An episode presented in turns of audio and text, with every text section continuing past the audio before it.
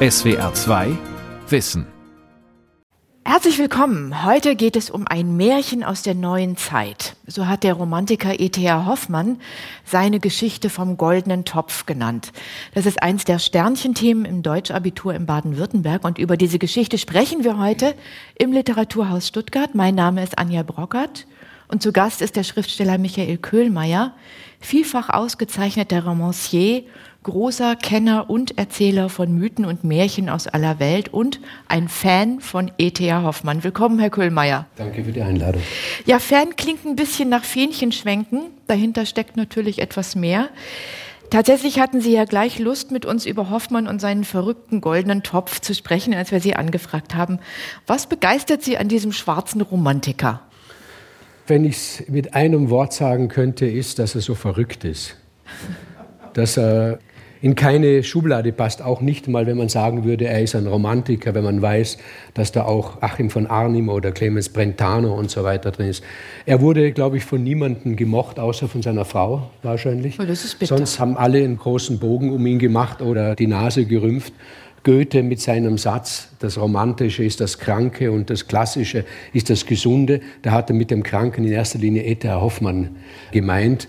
Wilhelm Grimm von den Brüdern Grimm auch ein Romantiker, ein Urromantiker. Man würde eigentlich annehmen, dass er mit E.T.A. Hoffmann, der sich mit dem fantastischen, märchenhaften hier so auseinandergesetzt hat, auf einer Linie ist. Wilhelm Grimm hat über den E.T.A. Hoffmann gesagt, alles an ihm ist mir widerlich.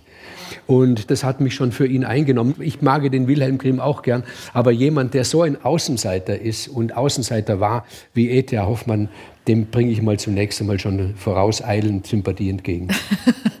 Sie haben viele, viele Romane geschrieben. Ich nenne mal nur ein paar Titel. Zwei Herren am Strand, Die Abenteuer des Jules Spazierer und zuletzt den großen Roman Matou, in dem ein Kater von seinen sieben Leben erzählt und sich über 900 Seiten durch die Geschichte fabuliert.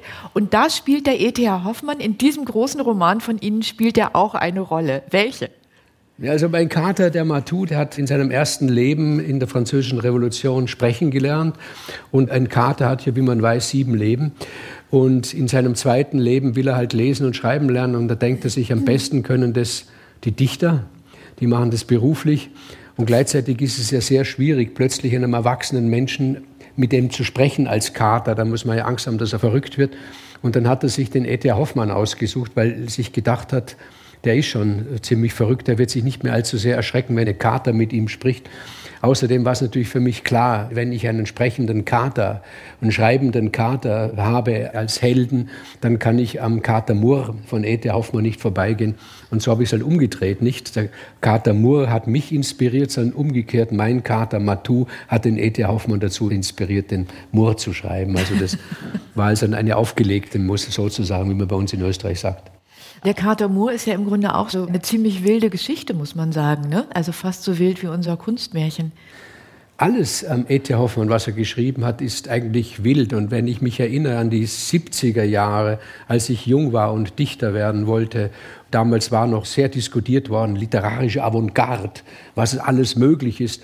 Und da habe ich dann festgestellt, ja, wenn man die Avantgarde der 70er Jahre misst, an diesem Schreiben, wie das Etty Hoffmann betrieben hat, dann ist das eigentlich eine brave, harmlose Sache, weil er war ein solcher Avantgardist, wie man es heute kaum mehr vorstellen kann. Sich nicht. Beim Carter Moore ist ja so, da wird gleich am Anfang gesagt, da mischen sich zwei Texte ineinander. Dem fällt nämlich irgendwann einmal das Manuskript runter und dann wird es zusammengekehrt und es kann sein, dass die Memoiren des Kapellmeisters Kreisler sich und die Memoiren des Carter Moores mischen. Also er ist eine solche Ausnahmeerscheinung auch auf dem Gebiet auszuloten, was ist eigentlich möglich im Roman. Wir sind gewöhnt im 20. Jahrhundert zu sagen, das Äußerste, was möglich ist, ist der Ulysses von James Joyce. Das ist so der avantgardistische Roman schlechthin und vergessen eigentlich, dass in der Romantik andere Dinge geschrieben worden sind oder auch noch vor der Romantik, Jean Paul zum Beispiel, die mindestens so nicht einem Mainstream folgen, sondern das Abenteuer schreiben. Mhm das Abenteuer, ein Schriftsteller zu sein, so deutlich machen wie E.T. Hoffmann. Sie haben neben der Arbeit an Ihren Romanen auch immer mit großem Erfolg die griechischen Mythen erzählt, viele Märchen erzählt. Kann man wunderbar zum Zuhören sich einlegen als Hörbuch. Und man kann eintauchen in Michael Köhlmeiers Märchenwelt. Diese Begeisterung fürs Märchen ist ja so ein bisschen ungewöhnlich. Viele Erwachsene sagen dann so, ja klar, es war einmal, mh, aber das ist doch eigentlich was für Kinder. Was sagen Sie? Das Märchen für Kinder gemacht und herausgegeben worden ist, ist eigentlich relativ neu. Also auch ganz besonders deutlich natürlich durch die Märchensammlung der Brüder Grimm. Die haben ihre Sammlung Kinder- und Hausmärchen genannt. Aber ursprünglich in den anderen Märchensammlungen, die es so gibt, die bekannt sind in Europa, ist das Märchen nicht für Kinder geschrieben worden, sondern für Erwachsene. Und oftmals, wenn man sich anschaut, was sind so Hauptthemen in den Märchen, sind es Themen, die man eigentlich den Kindern eher vorenthalten hat. Das ist sehr viel sind Übergriffsgeschichten, die verklausuliert worden sind, Migrationsgeschichten, die verklausuliert worden sind. Denken wir an Hans im Glück zum Beispiel. Also da haben sich die Erwachsenen selber Geschichten erzählt, um über ein Trauma hinwegzukommen. Also wenn man sich allein die Märchen der Brüder Grimm anschaut, wie viele Märchen dort von häuslicher Gewalt, von Übergriffen und so weiter handeln, die aber verschlüsselt worden sind. Die böse Stiefmutter war ursprünglich in den Vorlagen der Grimms Märchen meistens die Mutter. Wenn in den Grimms Märchen der Teufel vorkommt, war er oftmals in den Vorlagen der Vater. Also da sind Traumata sind da verarbeitet worden in den Märchen. Und dann erst später eigentlich, also durch die Aufklärung ist die Märchenliteratur dann in die Kinderstube versetzt worden und damit auch verharmlost worden zum Teil. Mhm.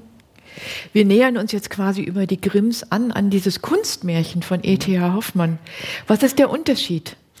Ich glaube, die Unterscheidung zwischen Märchen, also Volksmärchen hat man unterschieden und Kunstmärchen ist eine akademische irgendwo, weil der typische Kunstmärchenerzähler ist Hans Christian Andersen, sagt man. Der hat die Märchen bei Kunstmärchen, auch der Herr Hoffmann ist ein Kunstmärchen. Wenn man dann näher untersucht beim Hans Christian Andersen, hat fast jedes seiner Märchen irgendwo eine Geschichte, auf die er gestoßen ist, die er nachher ausgebaut hat.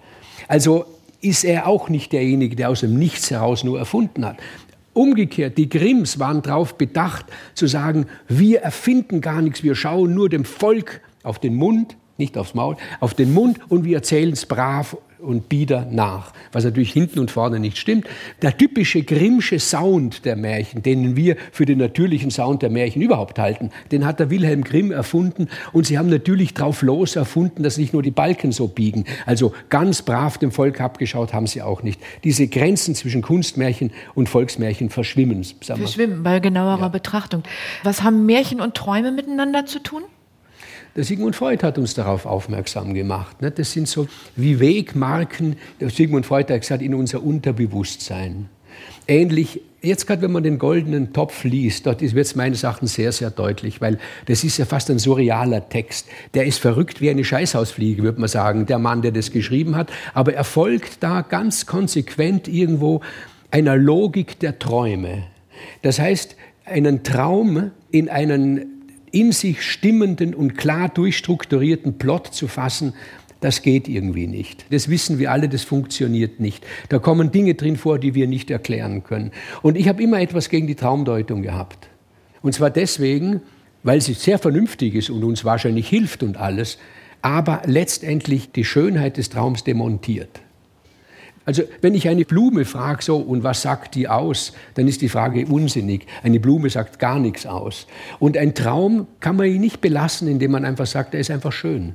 Er ist einfach schön, er ist vielleicht verrückt, vielleicht sagt er über mich etwas aus, aber fragen wir doch nicht nach dem Warum, schauen wir ihn doch erst einmal einfach nur an. Und ich glaube, das ist auch bei dieser Geschichte, bevor wir anfangen, in die Tiefe zu gehen und sie zu analysieren und zu sagen, was bedeutet das und was bedeutet jenes, einfach mal anzuschauen und diese Buntheit, diese, diese ausgeflippte Fülle des Ganzen zu betrachten und es als Schönheit zu genießen. Ja, jetzt haben wir dieses kleine Problem, dass die Schülerinnen und Schüler darüber ihr Abitur schreiben müssen. Das heißt, die ein oder andere Analyse, um die kommen wir, glaube ich, nicht herum. Aber jetzt gehen wir mal los. Und zwar im goldenen Topf. Ich versuche jetzt mal wirklich den Plot in zwei Sätzen zu fassen. Im goldenen Topf geht es um den Studenten Anselmus, der sich in eine Schlange verliebt und nach einigen, ich sage mal, seelischen Konflikten und wundersamen Verwirrungen mit ihr ins Reich der Poesie entschwebt. Mhm, Sie nicken. Also das mal ganz grob für diejenigen, die den Text nicht kennen. Sie haben ja jetzt ein Nachwort geschrieben zum Goldenen Topf, findet sich in dieser hübschen Ausgabe hier aus dem CH Beck Verlag. Und da erzählen Sie auch eine kleine Geschichte, die in gewissem Sinn an die Schülerfrage andockt, warum soll ich diesen über 200 Jahre alten Text eigentlich lesen? Hören wir mal den Anfang aus diesem Nachwort. Ich habe einen jungen Kollegen gebeten, den Goldenen Topf zu lesen. Das Deckblatt des Reklamheftes habe ich abgerissen, die Seiten mit dem Namen ebenfalls. Er sollte weder Titel noch Autor kennen. Er ist ein sehr junger Kollege, gerade Anfang 20, also im gleichen Alter wie der Student Anselmus in der Erzählung. Nicht so verschwärmt allerdings, eigentlich gar nicht verschwärmt. Ich hätte fast gesagt, das Gegenteil, wenn ich wüsste, was das ist. Er hat einige überraschende Kurzgeschichten und Gedichte geschrieben und beugt sich gerade über seinen ersten Roman. Von E.T.A. Hoffmann, so gestand er mir später, habe er nicht eine Zeile gelesen. Überhaupt, sagte er, habe er von der Romantik keine Ahnung, auch von der Klassik wenig, von Goethe gerade das Gedicht über den Prometheus und eine Inhaltsangabe vom Faust. Die Wahrheit laute, für Literatur, die 200 Jahre alt ist, interessiere er sich nicht. Er lese Zeitgenossen, am liebsten die Amerikaner, Nord und Süd. Von den Alten lese er vielleicht noch Dostoevsky. Thomas Mann zum Beispiel habe er nicht geschafft. Natürlich kennt er E.T. Hoffmann und natürlich kennt er ihn nicht. Ich sagte, lies das, vergiss alles. Es ist ein Märchen aus der neueren Zeit. Ich sagte nicht, dass dies der Untertitel der Erzählung ist. Mein Freund sollte glauben, die Bezeichnung stamme von mir. Vielleicht kannst du etwas abschauen. Wenn du klaust, wird es keiner merken. Und wenn es doch einer merkt, hält er es für eine Anspielung und Anspielung ist gut. Anspielung gilt. Anspielung ist sogar sehr gut. Er hat gelesen und ein paar Tage später hat er mich besucht und wir haben darüber gesprochen. Er sagte, also das Ding liest sich, als hätte es einer aus deiner Generation auf einem LSD-Trip geschrieben. Es ist irrsinnig. Es ist völlig irrsinnig. Hat der Dichter irgendwas genommen?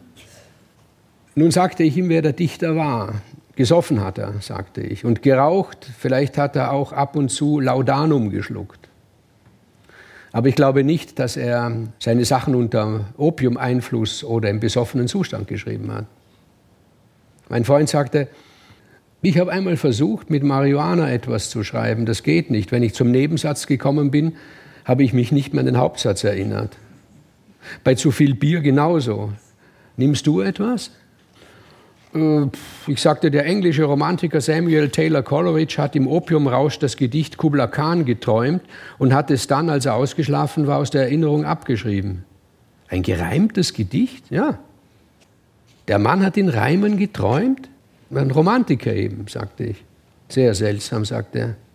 Romantiker sind seltsam, sagte ich. Kannst du etwas von Hoffmann brauchen? fragte ich ihn nach der Lektüre. Für die Arbeit an deinem Roman? Ja, schon, sagte er. Was denn? Gute Frage, gute Frage, seufzte er. Nickte lange und bewegte den Unterkiefer hin und her. Hm, das alles gilt, dass alles geht, dass man sich um keine Regeln scheren muss, dass man einfach glatt seine Träume abschreiben kann oder so. Hat Herr Hoffmann das getan? Alles gilt, alles geht? Dass man beim Schreiben nicht unbedingt alle Tassen im Schrank haben muss? Dass man wirres Zeug denkt, man nur so tun soll, als ob es nicht wirr wäre und schon ist es dann nicht mehr? Und das kannst du brauchen? fragte ich ihn. Ich denke, die meisten Dichter gehen so vor, sagte er. Du nicht? Und du? fragte ich dagegen. Er überlegte wieder und wieder lang und dann sah er mich an. Ich muss dazu sagen, es liegt mir viel an unserer Freundschaft. Das beruht übrigens auf Gegenseitigkeit. Und schließlich fragte er dagegen, für dich ist dieser Text wichtig, habe ich recht? Nicht nur für mich, sagte ich. Er gehört zum Kanon sozusagen. Und warum? Und warum ist er für dich wichtig? Naja, sagte ich zum Beispiel die Passage, wo der Erzähler schreibt, der muss nicht unbedingt der Hoffmann sein, Nirgends steht, dass der Erzähler Hoffmann heißt. Wo er schreibt, wenn ein Besucher da gewesen wäre, hätte er sehen können und so weiter.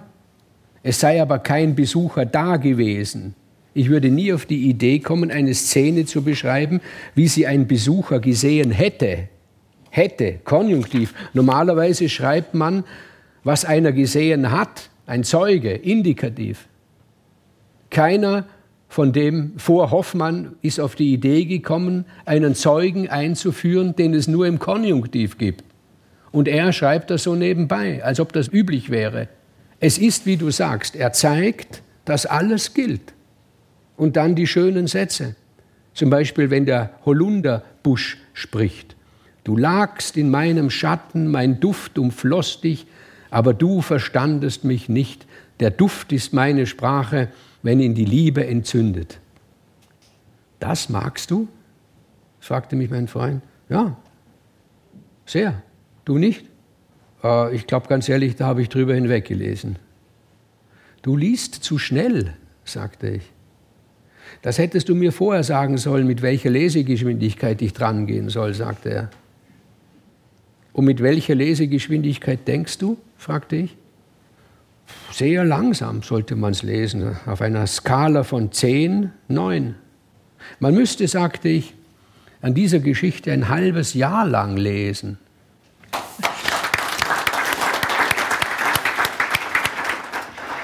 Ja, das ist eine schöne Konstruktion, dass der junge Dichter sich an diesen Text herantastet, auch merkt einfach, dass man den in einer komplett anderen Geschwindigkeit lesen muss als andere Texte. Die interessante Frage ist ja, wie verrückt war dieser E.T.A. Hoffmann? Ich meine, der Mann hatte einen Brotberuf, der war Jurist und Beamter. Das heißt, völlig durchgeknallt kann er nicht gewesen sein. Nein, das war er ganz sicher nicht. Er war nicht nur Jurist und ein Beamter, er war ein sehr guter Jurist und ein sehr, fast penibler, auf Ordnung, Pünktlichkeit und Genauigkeit bedachter Beamter. Also der E.T.A. Hoffmann konnte bei Luther und Wegner in diesem Gasthaus in Berlin bis früh um 4 Uhr saufen und mit seinen Saufkumpanen diskutieren, aber früh morgens saß er halt dann im Amt und da war ihm nichts mehr anzusehen. Also der hat ein schizophrenes Leben geführt eigentlich. Also wie zweigeteilt. Er hat es selber gesagt, nachmittags um vier setze ich eine andere Kappe auf und bin ein anderer Mann. Und so hat er gelebt. Und dieser Zwiespalt, glaube ich, kommt in keinem seiner Texte so deutlich und klar heraus wie im goldenen Topf. Einerseits die bürgerliche Existenz, die natürlich auch notwendig ist, um ein Leben zu führen, weil er muss ja Geld verdienen. Im Gegensatz zu Goethe, der so leichtfertig gesagt hat, die Romantiker sind die Kranken. Der Goethe hat nie Geldsorgen gehabt. Der E.T. Hoffmann hat solche Geldsorgen gehabt, dass er nicht gewusst hat, zum Teil, was er isst am nächsten Tag in seinen frühen Jahren. Er hat also wirklich Hunger gelitten. Und der musste natürlich einen Brotberuf ergreifen. Und unter den Romantikern gab es halt einige, die sich überhaupt über die Tatsache, dass man einen Brotberuf hat, mokiert haben drüber. Das waren diejenigen, wie eben zum Beispiel eben Clemens von Brentano, die von Haus aus reich waren, die konnten schon die Nase rümpfen über jemanden, der gleichzeitig ein Beamter war und ein penibler Beamter. Er musste dieses schizophrene Leben führen, weil er sonst nicht hätte leben können. Später sind seine Sachen ja gut gegangen, nach seinem Tod besonders gut, nur mhm. da hat er nichts mehr davon gehabt. Das Märchen entstand 1813, 1814. Hoffmann lebte in Dresden. Kurz zur Struktur. Es ist strukturiert in zwölf Vigilien, zwölf Nachtwachen. Also heißt im Grunde auch so, ne, nachts geschrieben, nachts geträumt. Vielleicht ist dieses Märchen auch ein Stück, ja, Flucht aus der beklemmenden Wirklichkeit. Sind die Schlachten der Befreiungskriege gegen Napoleon. Wir nähern uns jetzt vielleicht einfach mal, nachdem wir das mit dem Plot ja so schwierig wird, nähern wir uns jetzt einfach mal über die Figuren an.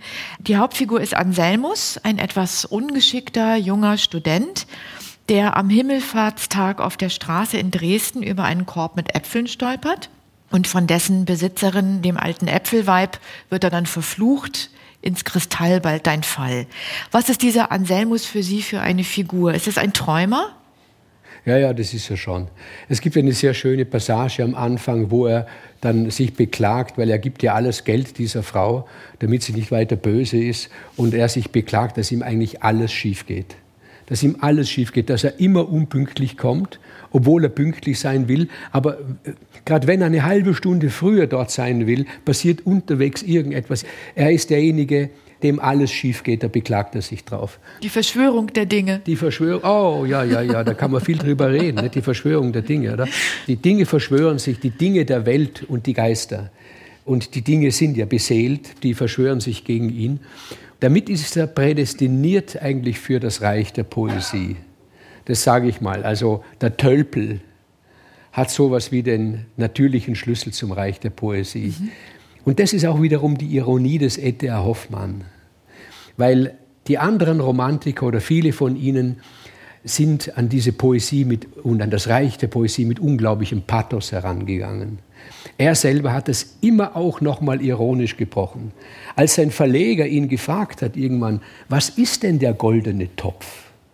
Der in der Erzählung drin praktisch die Ausstattung sein wird für denjenigen, der die Tochter des Zauberers, der eigentlich ein Salamander ist, heiraten wird. Also ein heiliger Gegenstand, der irgendwo in, auch in einem blauen Raum drinnen steht, blau, die Farbe der Romantik. Und der E.T. Hoffmann schreibt dem Verleger drauf, das ist der Nachttopf. Also das heißt, er macht sich auch erstens über sich selbst lustig. Das kann man teilweise schwer herauskriegen, weil er doch einige Zeit vergangen ist. Und er macht sich auch lustig über seine Romantikerkollegen, die das alles so ernst genommen haben. Er ist eine Sportdrossel auch gewesen. Ja. Und die Leute haben sich gefürchtet vor seinem Spott. Er war ja ein Allround-Genie. Er konnte unglaublich gut zeichnen und malen. Seine ganze Wohnung hat er ausgemalt. War Karikaturist spottender Karikaturist, ist er mit den Behörden in Konflikt gekommen auch und war natürlich ein großartiger Komponist auch. Mhm. Das A bei E.T.A. Hoffmann, das A steht für Amadeus, das hat er sich selber gegeben in Verehrung von Mozart. Nicht? Jetzt hören wir mal, was nach dem Vorfall mit den Äpfeln passiert. Und zwar Anselmus sitzt am Ufer der Elbe unter einem Holunderbaum. Der Tölpel hadert über sein Ungeschick und über seine Ungeschicktheit. Und dann hört er plötzlich seltsame Geräusche. Und Johannes Wörnemann liest jetzt für uns eine Passage aus der ersten Vigilie. Da fing es an zu flüstern und zu lispeln. Und es war, als ertönten die Blüten wie aufgegangene Kristallglöckchen. Anselmus horchte und horchte. Da wurde, er wusste selbst nicht wie, das Gelispel und Geflüster und Geklingel zu leisen, halb verwehten Worten. Zwischendurch, zwischen ein, zwischen Zweigen, zwischen schwellenden Blüten, schwingen, schlängeln, schlingen wir uns, Schwesterlein. Schwesterlein, schwinge dich im Schimmer, schnell, schnell herauf, herab, Abendsonne schießt Strahlen, zischelt der Abendwind, raschelt der Tau. Blüten singen, rühren wir Zünglein, singen wir mit Blüten und Zweigen. Sterne bald glänzen, müssen herab. Zwischendurch, zwischen Einschlängeln, Schlingen, schwingen wir uns, Schwesterlein. So ging es fort in Sinne verwirrender Rede. Der Student Anselmus dachte, das ist denn doch nur der Abendwind, der heute mit ordentlich verständlichen Worten flüstert. Aber in dem Augenblick ertönte es über seinem Haupte wie ein Dreiklang heller Kristallglocken. Er schaute hinauf und erblickte drei in grünem Gold erglänzende Schlänglein, die sich um die Zweige gewickelt hatten und die Köpfchen der Abendsonne entgegenstreckten. Da flüsterte und lispelte es von neuem in jenen Worten, und die Schlänglein schlüpften und kosten auf und nieder durch die Blätter und Zweige, und wie sie sich so schnell rührten, da war's, als streue der Holunderbusch tausend funkelnde Smaragde durch seine dunklen Blätter. Das ist die Abendsonne, die so in dem Holunderbusch spielt, dachte der Student Anselmus. Aber da ertönten die Glocken wieder, und Anselmus sah, wie eine Schlange ihr Köpfchen nach ihm herabstreckte. Durch alle Glieder fuhr es ihm wie ein elektrischer Schlag. Er erbebte im Innersten.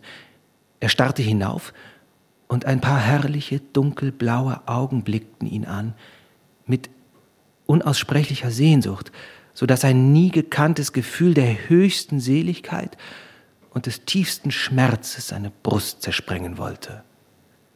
Und wie er voll heißen Verlangens immer in die holdseligen Augen schaute, da ertönten stärker in lieblichen Akkorden die Kristallglocken und die funkelnden Smaragde fielen auf ihn herab und umspannen ihn, in tausend Flämmchen um ihn her flackernd und spielend mit schimmernden Goldfaden.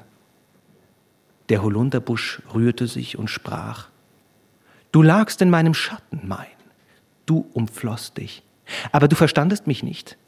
Der Duft ist meine Sprache, wenn ihn die Liebe entzündet.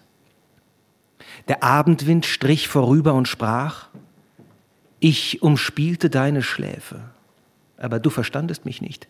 Der Hauch ist meine Sprache, wenn ihn die Liebe entzündet. Die Sonnenstrahlen brachen durch das Gewölk und der Schein brannte wie in Worten.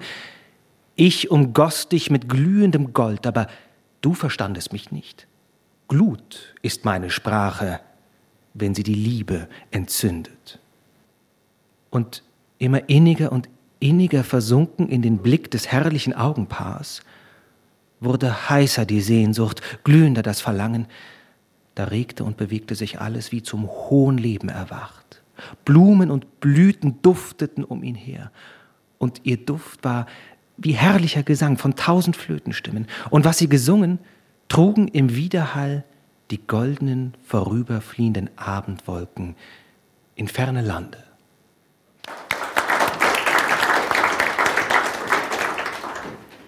Anselmus sieht zum ersten Mal die Schlange mit den dunkelblauen Augen. Der Holunderbus spricht. Was mögen Sie an dieser Szene? Also erstens einmal diese Musikalität, wie er die Situation, dieses Zischen und allein mit sprachlich, mit dem immer wiederkehrenden Sch, wie das, wie das zustande kommt, also so, dass man meint, man ist selbst mit dabei. Es ist fast wie eine Vorwegnahme der konkreten Poesie in diesem, dass gar nicht mehr so darauf ankommt, was hier gesagt wird, sondern wie es hier gesagt wird. Und das muss man eben auch laut hören und man muss es sich laut vorlesen. Und so ist es wahrscheinlich auch gedacht gewesen. Jetzt sind hier schon einige Vieldeutigkeiten in dieser Szene da gewesen, insbesondere diese Schlangen. Eine von diesen Schlangen ist eben Serpentina. Wofür steht die für Sie? Oder wollen Sie sich da gar nicht so festlegen? Das ist natürlich immer so bei, das grundsätzlich, das werden jetzt wahrscheinlich die Lehrer nicht so gern hören, was ich jetzt sage, weil die Lehrer natürlich den Schülern sagen, bitte jetzt interpretiert das, was bedeutet das? Und ich sage mir dann, wenn die Serpentina etwas anderes bedeuten würde als eine Schlange, warum hat dann der E.T. Hoffmann nicht etwas anderes geschrieben? Also ich bin ein großer Verfechter der Oberfläche, muss ich sagen. Und bevor ich in die sogenannte Tiefe gehe, möchte ich zuerst einmal schauen, was es ist. Und wie sieht die aus, diese Schlange? Das ist ja wie eine Mischung aus Tier und einer Maschine. Das hat ja was Metallenes fast an sich und nicht so sehr etwas Organisches. Und das zu beschreiben, was das in einem auslöst, das ist schon interessant. Und wahrscheinlich ist die Serpentine, jetzt mache ich dasselbe, was ich vorhin gesagt habe, dass man nicht machen soll, nämlich zu interpretieren. Es wird immer gesagt, wahrscheinlich, das ist so die Liebe, die er hat, aber das ist auch die Liebe ohne Gegenstand. Und wenn wir uns erinnern an unsere ersten Lieben in der Jugend, da ist ja so, jedenfalls in der Erinnerung oft, dass wir uns gar nicht mehr so sehr an das Wort Gegenstand war jetzt falsch, aber die Person, so gar nicht mehr so sehr an die Person erinnern, in die wir verliebt waren, sondern an das Gefühl, das wir hatten. Also diese Serpentina ist vielleicht gar nicht so sehr eine geliebte Person, als die Überraschung, sich selbst verliebt zu haben. In diesem ersten Gefühl, wenn ich mich verliebe, erfahre ich wahrscheinlich über mich selber mehr als über die Person, in die ich mich verliebt habe. Und er ist ja vollkommen verzückt von dieser Schlange und in Wahrheit ist er verzückt von sich selbst. Das ist was Schönes eigentlich. Die Liebe gibt uns Auskunft über die Person, die wir lieben. Die Verliebtheit gibt uns Auskunft über uns selbst. Weil wer verliebt sich in eine Schlange, bitte? Dass er dort auch wirklich das Tier gewählt hat, das uns sonst am meisten entfernt ist und fast am meisten ekelt, vor dem wir sonst Angst haben, vor dem wir zurückweichen. Und das ist interessant, warum er eine Schlange nimmt und nicht, warum er nicht zum Beispiel eine schöne Katze nimmt oder ein Reh nimmt oder was weiß ich was alles, sondern genau das Tier, das uns sonst Entsetzen einjagt. Es kommt dann wieder etwas, ein zweites Motiv, der Spiegel kommt drin vor. Und der Spiegel sagt uns wieder über uns etwas. Wir schauen rein in das Spiegelbild und bei dem Erstaunen, bei dem Verliebtsein in das eigene Spiegelbild ist auch immer gleichzeitig das Entsetzen mit da, sich selbst zu sehen. Also wenn man Parallele in der Literatur sieht, das Bildnis des Dorian Gray, wo er ein Bild malen lässt von sich selbst, Er bleibt immer jung wie das Bild und das Bild altert immer. Also er dreht es genau um. Also der Spiegel hat Faszination wie Entsetzen in sich. Sich selbst zu erkennen, ist immer faszinierend und gleichzeitig gefährlich. Man könnte Serpentina natürlich auch als Führerin ins Reich der Poesie interpretieren. Und es gibt aber noch eine Gegenfigur, und das ist Veronika. Die vertritt im Grunde die, ja, die Sphäre der bürgerlichen Welt. Ne? Das ist die Tochter des Konrektors Paulmann. Wie würden Sie die denn charakterisieren? Ich meine, die verliebt sich ja in den, oder? Ja, ja, na klar. Die, und zwar eine handfeste, bodenständige, auf Ökonomie basierende Verliebtheit auf Ökonomie und Ansehen. Ja, ja, ja, ja. Die möchte ja die Frau eines, eines Hofrats werden, eines Beamten. Der Romantiker lächelt drüber und sagt, na schau her, was soll das für eine Liebe sein, die in erster Linie auf den Titel schaut. Es hat natürlich was Snobistisches an sich. Aber im Nachwort, wenn ich da ein bisschen was verraten darf, bezeichnen Sie sie als Spießerin. Ja, ja, ja klar. Sie ist das Spießige, das ja immer den Poeten bedroht. Weil das stellt man ja auch fest bei diesem ironisch gebrochenen Hoffmann. Niemand ist der Versuchung des Spießertums näher als der Poet in Wahrheit. Weil der normale Bürger, der findet keine Gefahr im Spießertum. Das Spießertum zertrümmert das Leben des Bürgers nicht. Das kann man zwischendurch mal machen, ein bisschen Spießer sein, das ist ja durchaus einverstanden. Während der Spießer den Lebensentwurf des Poeten tatsächlich zertrümmern würde. Also, und wenn von etwas eine Gefahr ausgeht für mich, dem bin ich viel näher als etwas, vor dem keine Gefahr ausgeht. Weil warum fürchte ich mich vor dem? Weil es meinen Lebensentwurf bedroht. Mhm. Also der Spießer und der Poet, jedenfalls in der romantischen Vorstellung, heute sehen wir das durchaus anders, das sind wie ein Januskopf. Das ist die Kehrseite. Die gehören zusammen wie die Sentimentalität und die Brutalität zusammengehören. So gehört der Spießer und der Poet, jedenfalls in der romantischen Vorstellung, mhm. gehören die zusammen. Es ist interessant, weil sich die Veronika ja auch nicht eindeutig zuordnen lässt. Also man denkt zunächst, sie wäre einfach die Vertreterin des Bürgertums und der Spießigkeit, aber sie versucht dann durchaus, sagen wir mal, mit Mitteln der Magie Anselmus auf ihre Seite zu ziehen und der ja. Serpentina zu entziehen. Das heißt, so klar wie sie am Anfang scheint, ist sie eigentlich nicht. Also die kommt dann auch ins Zwischenreich, ja, ja, ja. sagen wir mal so. Sie ist bereit, etwas Böses zu tun, um ihn zu kriegen. Ich kann Ihnen sagen, ich habe mir gedacht, die Veronika würde dem Anselmus gut tun. In unserer heutigen Zeit, das war damals natürlich nicht denkbar, heute würde ich sagen so, Veronika heiraten, heirat ihn, hab du einen Job, der viel Geld bringt, überred ihn, dass er Anselmus Hausmann ist, der soll zu Hause die Sachen machen und du sorgst für ihn. Und er kann seiner Poesie sich hingeben. Vielleicht wird er Schriftsteller, vielleicht wird er Maler, aber organisier du ihm sein Leben. Wenn du nicht bist, wird er untergehen. Der wird weder was schreiben, noch wird er Erfolg haben, der wird untergehen. Und in Wirklichkeit wird er untergehen, der Anselmus. Weil dieser Eintritt in Atlantis, in dieses Reich der Poesie, das ist ein Hirnkonstrukt. Und der E.T.A. Hoffmann im Gegensatz zu seinen anderen, etlichen seiner anderen Romantiker-Kollegen, hat es gewusst. Weil der E.T.A. Hoffmann hat auch eine Frau geheiratet, die Mischa, die für seine Stabilität gesorgt hat. Es gibt diese Anekdote von E.T.A. Hoffmann, dass er an irgendwas Grausigem geschrieben hat, glaube ich, an das Fräulein von Scudery. Und dann hat er sich selber so gefürchtet vor seinem eigenen Text, dass er gerannt ist ins Schlafzimmer und unter die Decke von seiner Frau gekrochen ist und gezittert hat und sie zu ihm gesagt hat, haben dich deine Dämonen wieder geplagt, komm her in meine Arme. Nicht? Also der hat eine handfeste Frau gehabt. Nicht? Und die Veronika wäre so eine. Also Veronika pendelt ein bisschen zwischen den Welten. Wer noch viel, viel mehr zwischen den Welten pendelt, ist diese Figur des Archivarius. Die müssen wir uns ein bisschen anschauen. Der Archivarius Lindhorst. Bei dem arbeitet Anselmus und kopiert magische Schriften. Der Archivarius ist der Gegenspieler des Äpfelweibs und er kommt aus dem Zauberreich Atlantis, gehört zum Geschlecht der Salamander. Das erzählt alles Serpentina in der achten Vigilie. Und das ist eine Stelle, glaube ich, die muss man in Lesegeschwindigkeit zehn mehrmals lesen. Können Sie mir ein bisschen helfen? Was ist das für eine Geschichte da? Das ist ein Märchen im Märchen, oder? Also wo er nochmal die Geschichte vom Phantos oder erzählt und ja, so. Ja, ja das, mit Phosphorus. Hab, dem Phosphorus, Entschuldigung. Ich muss dazu sagen, das habe ich nicht kapiert. Und ich würde gerne jemanden treffen, der mir sagt, ja, das ist ja eh klar, das bedeutet das und jenes. Mhm. Da hat er halt was offen gelassen, der E.T. Hoffmann, hat sich gedacht, dann beißt euch mal die Zähne dran aus und, und interpretiert lustig drauf los, ich sage nichts. Das Schöne daran ist ja auch, weil man sagt ja immer, der hat ja diese Erzählung durchkomponiert. Nicht?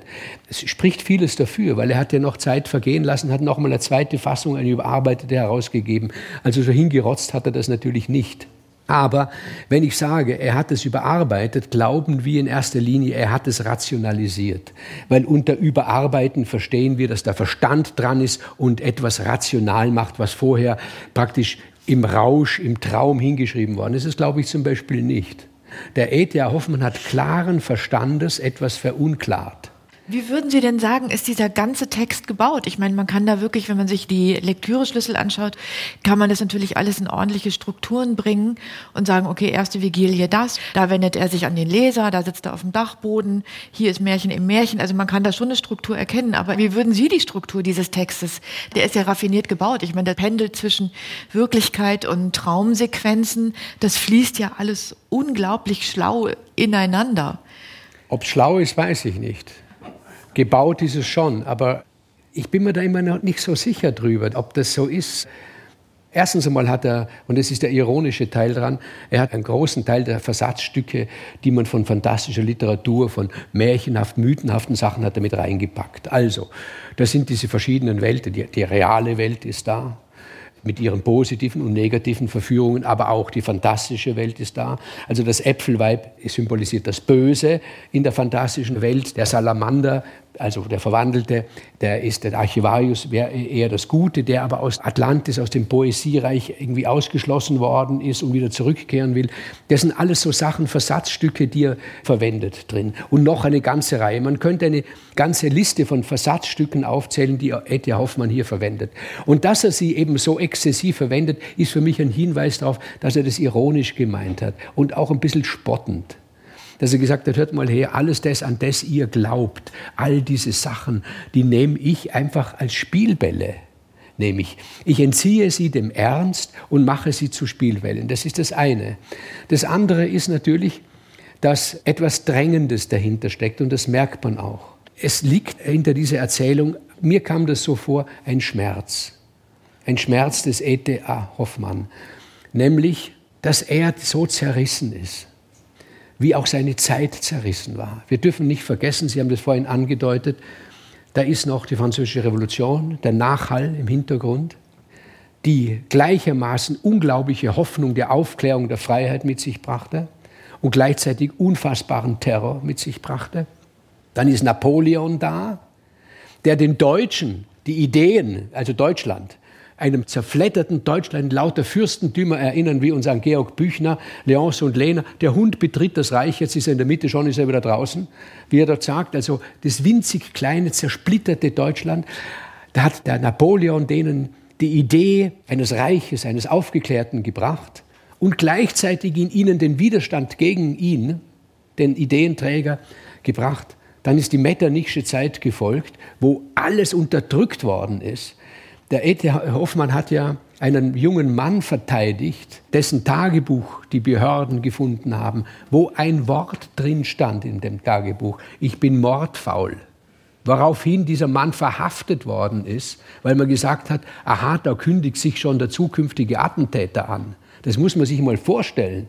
Also in dieser vollkommen zerrissenen Welt, einerseits die Hoffnung einer Freiheit durch die Französische Revolution, auch durch diesen Napoleon, andererseits plötzlich das Gefühl, auch wir könnten ein Reich sein, Deutschland, nicht nur so zersplitterte, das und dann gleichzeitig dagegen eben der Metternich, dann Hoffmanns Leben, das vollkommen zerrissen war und immer wieder die Liebschaften, die er hatte, zerrissen war, wie wir vorhin gesagt haben, aufgeteilt in biederes Beamtentum und der verrückteste Vogel von ganz Berlin.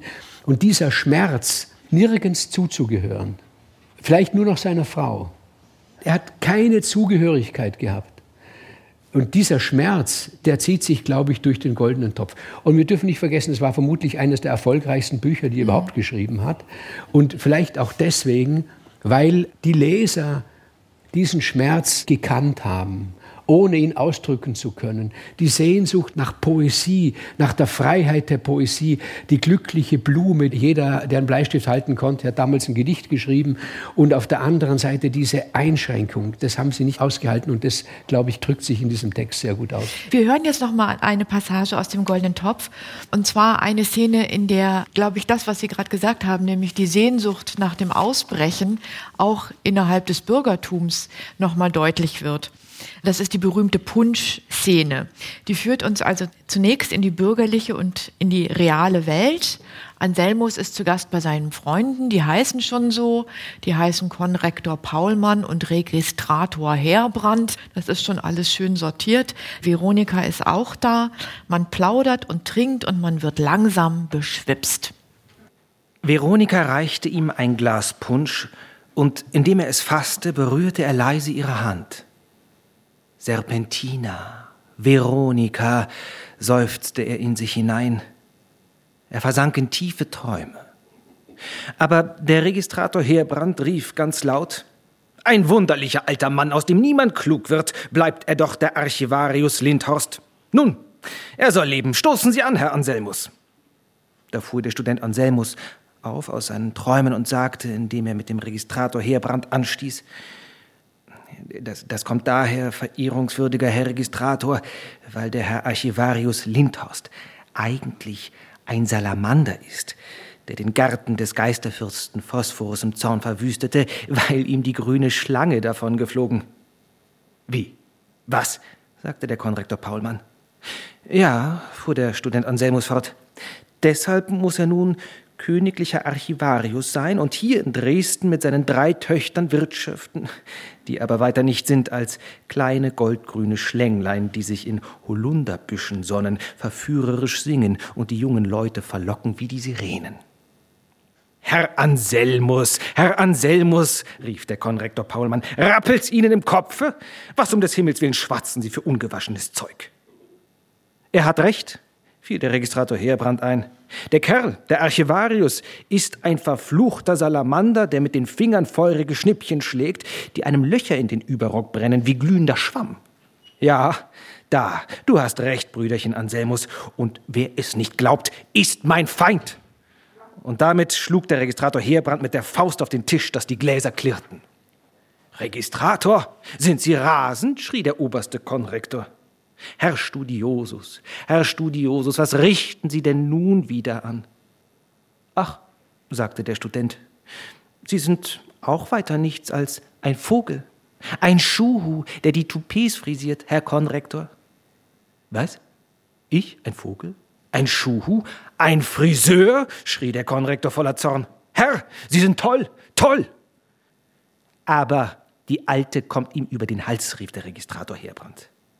Ja, die Alte ist mächtig, fiel der Student Anselmus ein, unerachtet sie nur von niederer Herkunft. Denn ihr Papa ist nichts als ein lumpichter Flederwisch und ihre Mama eine schnöde Runkelrübe. Aber ihre meiste Kraft verdankt sie allerlei feindlichen Kreaturen, giftigen Kanaillen, von denen sie umgeben. Das ist eine abscheuliche Verleumdung, rief Veronika mit zornglühenden Augen. Die alte Liese ist eine weise Frau und der schwarze Kater keine feindliche Kreatur, sondern ein gebildeter junger Mann von feinen Sitten und ihr Cousin Germain. Kann der Salamander fressen, ohne sich den Bart zu versengen und elendiglich draufzugehen? sagte der Registrator Heerbrand. Nein, nein, schrie der Student Anselmus, nun und nimmermehr wird er das können. Und die grüne Schlange liebt mich, denn ich bin ein kindliches Gemüt und habe Serpentinas Augen geschaut. Die wird der Kater auskratzen, rief Veronika. Salamander, Salamander bezwingt sie alle, brüllte der Konrektor Paulmann in höchster Wut. Aber bin ich in einem Tollhause? Bin, bin ich selbst toll? Was schwatze ich denn nur für wahnwitziges Zeug? Ja, ich bin auch toll, auch toll. Damit sprang der Konrektor Paulmann auf, riss sich die Perücke vom Kopfe und schleuderte sie gegen die Stubendecke, dass die gequetschten Locken ächzten und im gänzlichen Verderben aufgelöst den Puder weit umhersträubten. Da ergriffen der Student Anselmus und der Registrator Heerbrand die Punschterrine, die Gläser und warfen sie jubelnd und jauchzend an die Stubendecke, dass die Scherben klirrend und klingend umhersprangen. Vivat Salamander! Periat, Periat, die Alte! Zerbrecht den Metallspiegel, hackt dem Kater die Augen aus. Vöglein, Vöglein aus den Lüften, ehoi, ehoi, evü, Salamander! So schrien und brüllten die drei wie Besessene durcheinander. Laut weinend sprang Fränzchen davon, aber Veronika lag winselnd vor Jammer und Schmerz auf dem Sofa. Danke, Johannes.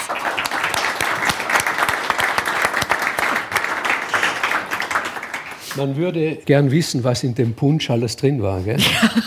wenn man das hört.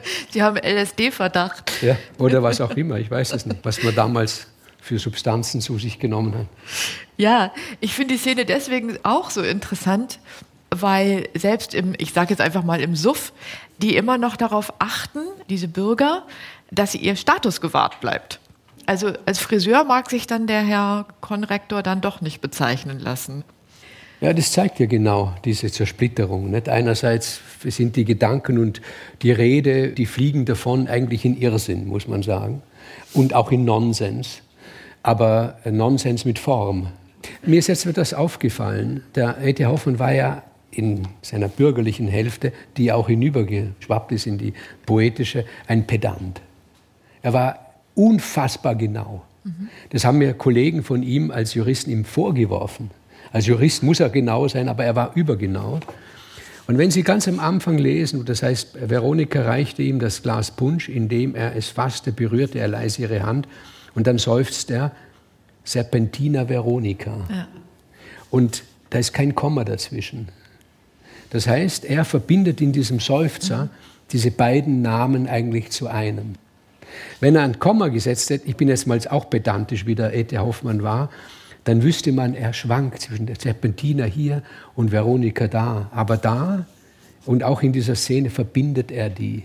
Also er fügt eigentlich beide Komponenten, das verrückt poetische auf der einen Seite und das penibel, pedantisch, spießig, bürgerliche zusammen, indem er einfach das Komma weglässt. Ja, ganz bestimmt. Ich glaube schon, dass die zwei Frauenfiguren mhm. da ineinander fließen. Ja. Genauso wie natürlich jetzt hier auch zum ersten Mal eigentlich der Bürger die Möglichkeit hat, etwas dieser fantastischen Welt zu schauen, sagen wir es mal so. Die steigern sich da ja auch mit hinein in diese Fantasie vom Salamander. Ja. Jetzt wird in dieser Szene immer wieder am Gesundheits- oder eigentlich ja im ganzen Text am Gesundheitszustand des Anselmus gezweifelt von den Bürgern. Und man kann den goldenen Topf auch als die Geschichte einer seelischen Erkrankung lesen. Das Thema Schizophrenie kam offenbar damals in der Zeit so zum ersten Mal auf. Und es gibt dann immer so einen Widerstreit, eine Diskussion darum, zu sagen, nein, dieses ist eine Geschichte darüber, wie die Poesie die Trennung zwischen Mensch und Natur aufhebt, These 1. Nein, dies ist eine Geschichte darüber, wie jemand irrsinnig wird oder in der Schizophrenie lebt. Kristallisiert sich in der Szene in der Kristallflasche, die sich so ergibt, dass Anselmus Schuldgefühle hat, weil er sich zu sehr mit Veronika eingelassen hat und daraufhin sozusagen, also so interpretiert er es, als Strafe in diese Kristallflasche gesperrt wird, was ja irgendwie auch schon wieder eine komplett irrsinnige Szene ist. So, jetzt könnte man das lesen in so einer Art, sagen wir mal, psychologischen Lesart. Lassen Sie das zu? Ja, klar. Ich weiß nicht, wie der Hoffmann reagiert hätte, aber der Leser ist souverän und der Interpret ist auch souverän. Weil wenn ich interpretiere, ist mehr als die Hälfte dessen, was ich tue, interpretiere ich mich selbst und die andere Hälfte ist das, was ich da habe. Das heißt, was ich drinnen sehe in einer Geschichte, das bin in erster Linie ich. Also jede Geschichte ist irgendwo ein Spiegel. Und wenn ich einen psychiatrischen Blick, nicht psychoanalytischen, sondern psychiatrischen Blick auf diese Geschichte werfe, so ist das die Entstehung einer Geisteskrankheit, die hier beschrieben wird. Und ich kann dem gar nicht widersprechen, weil was wir eben gehört haben, also wenn das nicht krank ist, dann weiß ich nicht was. Und wenn wir sagen, es ist unter dem Einfluss von Drogen, dann ist es ja nur, wie soll ich sagen, dann sage ich, na, na, der ist ja gar nicht verrückt, der hat ja nur Drogen genommen. Aber wenn der so redet, aufgrund, dass er ein Glas Punsch getrunken hat, dann ist er verrückt. Also in einem psychiatrischen Sinne.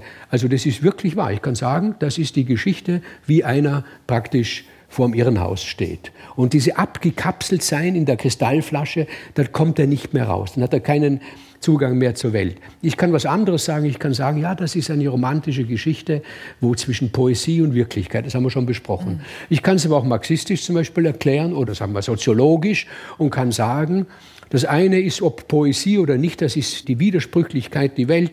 Also der Marx war ja ganz vernarrt in die Widersprüche und das muss man also dialektisch sehen, aber das Ganze entwickelt sich hin zu einer Paradiesvorstellung. Bei Karl Marx war die Paradiesvorstellung also die klassenlose Gesellschaft, bei den Katholiken und bei den Christen ist es das Jenseits, der Himmel und hier ist es halt Atlantis, das Land der Poesie immer diese Vorstellungen, es wird alles dann aufgelöst werden. Auch da spielt der E.T.A. Hoffmann mit diesen, er macht Heilsversprechung zum Klischee und spielt damit. Das heißt, ihm ist nichts wirklich ernst. Und das haben die Leute gemerkt, seine Kollegen, die Romantik haben gemerkt, diesem Kerl ist nichts ernst. Er heißt zwar so, aber es ist ihm nichts ernst. Und der Goethe hat es auch gemerkt, dem ist nichts ernst. Und der Wilhelm Grimm hat es ihm auch vorgenommen. Das Märchen war dem Grimm heilig. Und dem Ete Hoffmann ist nichts heilig. Wir hören noch eine letzte Passage. Das Ende in der zwölften Vigilie sitzt der Erzähler in seiner Dachkammer und kämpft mit dem Ende des Textes. Der Archivarius erscheint ihm, reicht ihm einen Trunk und dann sieht unser Erzähler seinen Anselmus in Atlantis. Die Vision, in der ich nun den Anselmus leibhaftig auf seinem Rittergute in Atlantis gesehen, verdankte ich wohl den Künsten des Salamanders. Und herrlich war es, dass ich sie, als alles wie im Nebel verloschen, auf dem Papier, das auf dem violetten Tische lag, recht sauber und augenscheinlich von mir selbst aufgeschrieben fand aber nun fühlte ich mich von jähem Schmerz durchbohrt und zerrissen.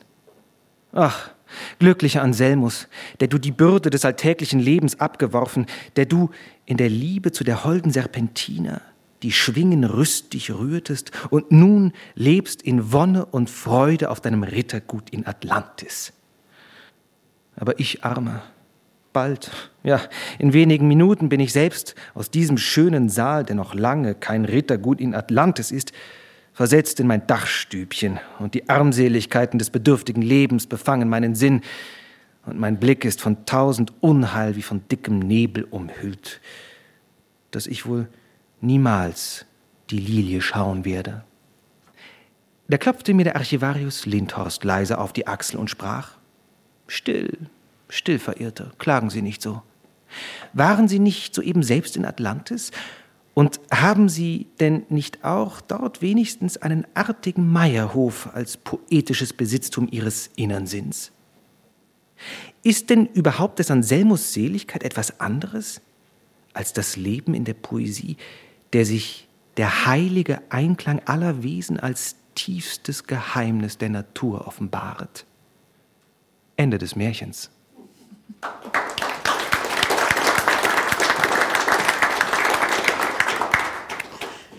Ich habe diese letzte Szene oder insbesondere, dass der Archivarius nochmal auftaucht, mir kam das wie so ein Trost vor, dass er sagt, jetzt komm, ich weiß, du hast dieses schreckliche bürgerliche Leben und mit deinen ganzen Alltagspflichten, aber du kannst doch abends, gehst auf deinen schönen poetischen Meierhof immerhin, ist doch, sei doch zufrieden. Ja.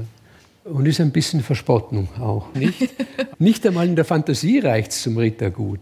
Wenn wir jetzt sagen, diese Zerrissenheit zwischen bürgerlicher Kultur oder bürgerlichem Leben und der Kunst, ist das etwas, was Sie nachvollziehen können? Sie als Schriftsteller? Ja, manchmal. Ich war, also als ich jung war noch und für mich nicht klar war, ob ich je davon leben kann. Und wir haben ja einen Doppelhaushalt. Wir sind ja meine Frau ist Monika Helfer, ist ja Schriftstellerin und wir haben so eine, also einen Doppelhaushalt als Schriftsteller und wir wussten lange nicht und haben vier Kinder gehabt und wir wussten nicht, ob wir je davon leben können. Nicht? Wenn man nicht davon leben kann, dann spürt man das. In dem Augenblick, wo man dann davon leben kann vom Schreiben, dann spürt man es nicht mehr. Also wenn man wohlhabend ist, wobei der Poet unter wohlhabend kann ich ihn genau definieren, was er darunter versteht. Nämlich wenn er mit seiner Frau in ein Restaurant geht und er bei der Speisekarte nicht auf die rechte Seite, sondern nur auf die linke schaut, dann empfindet sich der Poet als wohlhabend. In dem Augenblick denkt er nicht mehr über die Gespaltenheit seiner Person darüber nach und sagt sich, ich habe eh wahnsinnig viel Geld, ich brauche nicht mal drauf zu schauen, was es kostet. Oder? Wiener Schnitzel kann man kann nicht mehr leisten. Ne? Vielen Dank, Herr Köhlmeier. Für dieses Gespräch über E.T.H. Hoffmanns Kunstmärchen Der Goldene Topf, eins der Sternchenthemen im Deutschabitur in Baden-Württemberg. Und vielen Dank, Johannes Wördemann, für die Lesung. Mehr zu allen Sternchenthemen, Gespräche, Feature, Videos finden Sie auf swr2.de. Mein Name ist Anja Brockert. Tschüss und Dankeschön.